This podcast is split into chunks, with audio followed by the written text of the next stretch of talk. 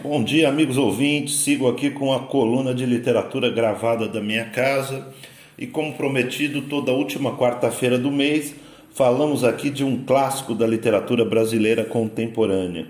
E só para relembrar o que defini como clássico da literatura brasileira contemporânea para esta coluna, são os livros publicados, claro, por autores contemporâneos nossos nos últimos 20 anos livros que se tornaram lidos e reconhecidos pelo público e pela crítica, disponíveis até hoje nos catálogos das editoras e que seguem conquistando leitores e admiradores. Mês passado, na primeira coluna sobre estes clássicos, falei aqui de Contos Negreiros, uh, livro do escritor Marcelino Freire, publicado pela editora Record em 2005 e que esta semana ganhou mais uma nova edição, sua décima segunda. Mas hoje falo aqui de Pornopopeia, do escritor Reinaldo Moraes, publicado em sua primeira edição no ano de 2009 pelo selo Alfaguara da editora Objetiva, que hoje faz parte do conglomerado de selos editoriais do grupo Companhia das Letras. Reinaldo Moraes, que este ano completou 70 anos de idade, em janeiro, publicou seu primeiro livro Tanto Faz em 1981 pela editora Brasiliense que fez bastante sucesso entre os jovens leitores numa época de abertura política, ainda que o livro tenha sofrido algumas críticas por conta das chamadas patrulhas ideológicas formadas por intelectuais e artistas que cobravam dos escritores naquele tempo uma literatura engajada e de denúncia. Tanto faz falava da juventude, sexo, drogas, rock and roll, literatura e cinema, e é ambientado em Paris, onde o herói, ou melhor, o anti-herói narrador segue para cursar a universidade e, paralelamente, tocar seu verdadeiro projeto, o de ser escritor. Rapidamente esgotaram-se três edições e, em 1985, Reinaldo Moraes publicou seu segundo livro, Abacaxi, pela editora LPM. Neste segundo romance, chega a hora do personagem Ricardo de Melo, o mesmo narrador de Tanto Faz, voltar para casa e é esta volta com escala em Nova York, antes de chegar ao Rio, é, que o personagem narra em Abacaxi, com direito a muito sexo e escatologias. Um detalhe interessante é que o personagem Ricardo de Mello está próximo dos 30 anos quando se passa a história da estada em Paris. E Reinaldo Moraes, que curiosamente tem as mesmas iniciais do nome de seu personagem, fez exatamente o mesmo percurso por esta época. Saiu do Brasil para estudar em Paris e voltou com uma escala em Nova York. Mas, claro, em literatura qualquer semelhança é sempre mera coincidência. Em 2011, a editora Companhia das Letras publicou os dois livros que estavam esgotados e fora de catálogos em um único volume pelo seu selo Má Companhia. Depois de Abacaxi, Reinaldo Moraes, que também é tradutor, roteirista de cinema e de teatro e chegou até a escrever uma novela televisiva na extinta TV Manchete, Ficou 18 anos sem publicar um novo livro, até o ano de 2003, quando lançou seu terceiro título, A Órbita dos Caracóis, um romance classificado como infanto-juvenil, já publicado pela Companhia das Letras. Em 2005, Reinaldo publicou, também pela Companhia das Letras, seu primeiro volume de contos, Umidade, e em 2009 chegaria Pornopopeia pela então editora Objetiva. Logo em seguida, o grupo Companhia das Letras comprou a Objetiva e fez uma nova edição do livro. É, depois, Reinaldo Moraes ainda publicou O Cheirinho do Amor, Crônicas Safadas, em 2014, e Maior que o Mundo, em 2018, seu livro mais recente, ambos pela Companhia das Letras. Mas aqui vamos falar do Pornopopeia, livro que se tornou um clássico da literatura brasileira contemporânea e é considerado pela crítica o melhor livro do autor. Eu não posso afirmar com certeza, mas eu acho que o público pensa a mesma coisa, inclusive eu. E o calhamaço de quase 500 páginas é uma viagem alucinante pelo underground de São Paulo, claro, com muito sexo, drogas, violência e escatologias, em experiências do narrador José Carlos Ribeiro, o Zeca, um cineasta decadente e viciado em cocaína que vive problemas conjugais, profissionais e legais com a polícia e a justiça e que trabalha com filmes institucionais de baixíssimo orçamento e filmes pornô de quinta categoria para sobreviver, valendo-se muito de uma fama rápida que alcançou 10 anos antes com uma premiação do seu único filme em um festival internacional na Colômbia o que também lhe garantiu o título de diretor maldito. É interessante perceber que com esta construção, né, por essa experiência como cineasta, é, é, assim como o casamento com uma socióloga de esquerda, professora da USP, aliada à vida devassa que leva na busca por prostitutas e drogas, o autor deu ao personagem uma verossimilhança enorme dentro da obra para que ele tenha, por exemplo, essa sapiência de fazer alguns haikais e comentar sobre obras de arte com a mesma desenvoltura que conversa com o traficante do PCC.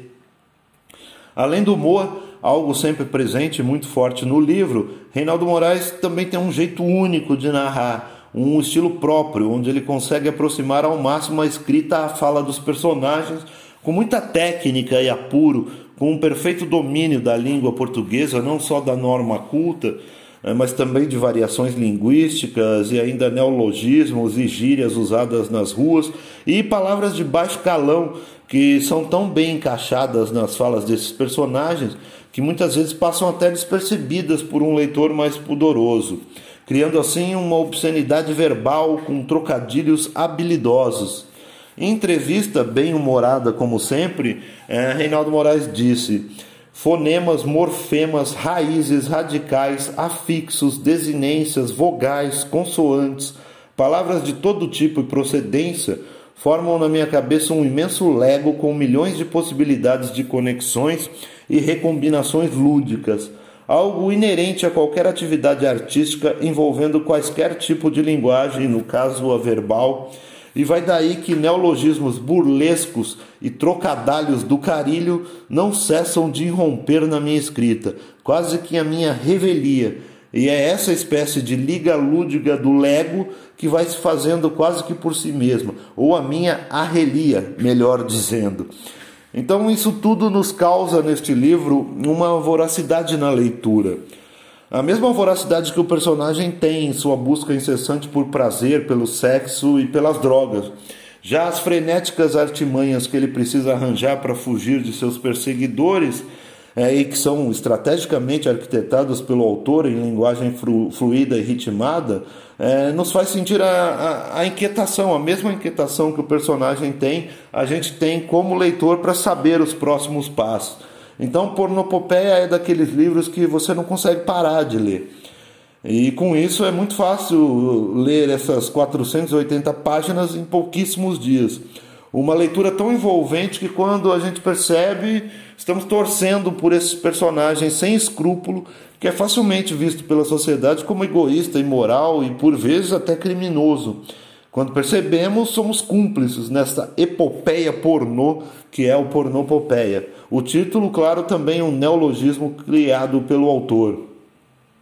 Pornopopeia, Reinaldo Moraes, 480 páginas na primeira edição pela Alfaguara Objetiva, 569 páginas pela edição da Alfaguara Companhia das Letras, R$ 69,90 é o preço de capa hoje. E como tradutor, o Reinaldo Moraes traduziu diversos livros do escritor germano-americano Charles Bukowski. Em entrevistas disse mais de uma vez que a literatura do Bukowski foi um divisor para ele como leitor, uma de suas mais fortes influências. Mas diferente de um grande número de escritores que tentam o pastiche ou a imitação do velho Book, é, Reinaldo tem estilo próprio e, na minha opinião, ele é tão grande quanto o grande mestre da literatura junk. Pois, como disse o crítico Alcir Pécora, o primeiro, inclusive, a escrever uma crítica sobre pornopopeia, logo depois do lançamento, essa crítica saiu no jornal Folha de São Paulo, o Alcir disse Pornopopeia possui duas virtudes decisivas para o livro que adota a persona de escritor junk para seu narrador. Domínio perfeito da escrita e estilo, o que o separa dos aspirantes fajutos a escritor, e a veia cômica, pois pornopopeia, antes de tudo, é de matar de rir. O mesmo Alcer Pécora, que antes desse artigo já havia dito que se Bukowski já é ruim, imagina quem o imita. Né? Então eu, eu não concordo com isso, não concordo que Bukowski é tão ruim assim, ao contrário, gosto, mas eu creio que falta um pouco do cuidado com o texto ao velho safado, e isso Reinaldo Moraes tem de sobra. Uh, uma outra curiosidade é que, além da literatura, uh, nos anos 70, Reinaldo Moraes foi fotógrafo. E é dele aquela polêmica foto da capa do disco Todos os Olhos, do Tom Zé, lançado em 1973. Então, para encerrar a coluna de hoje, é, vamos com a música Augusta, Angélica e Consolação, do Tom Zé, que além de fazer parte desse álbum, também tem muito a ver com pornopopeia né, já que o personagem do livro, além do sexo descompromissado, também não deixa de buscar algum tipo de consolação entre uma amante e outra.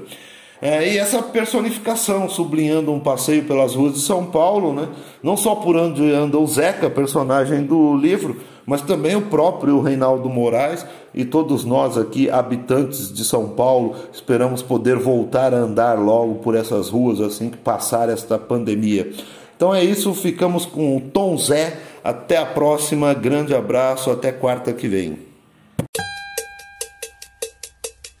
Augusta, graças a Deus, graças a Deus, entre você e a Angélica, eu encontrei a consolação que veio olhar por mim e me deu a mão. Augusta,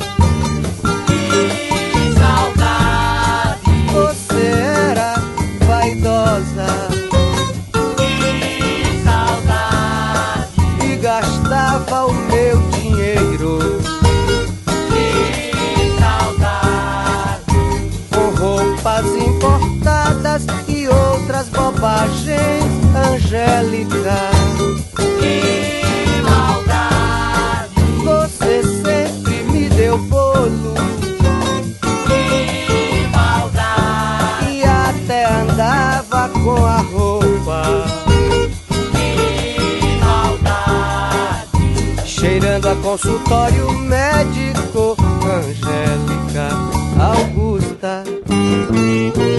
Graças a Deus,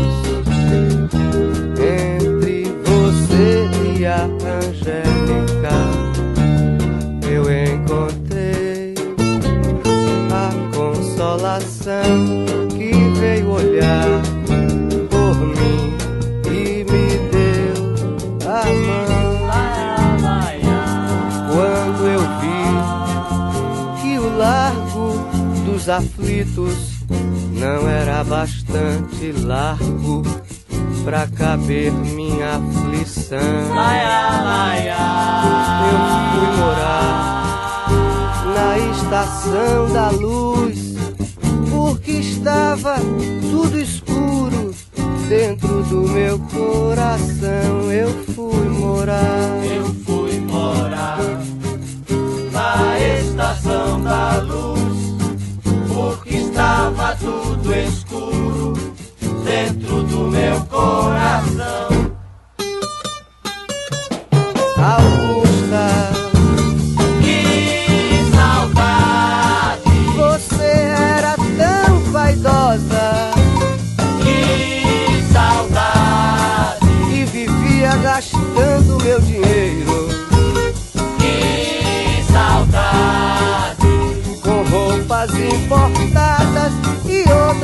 Outras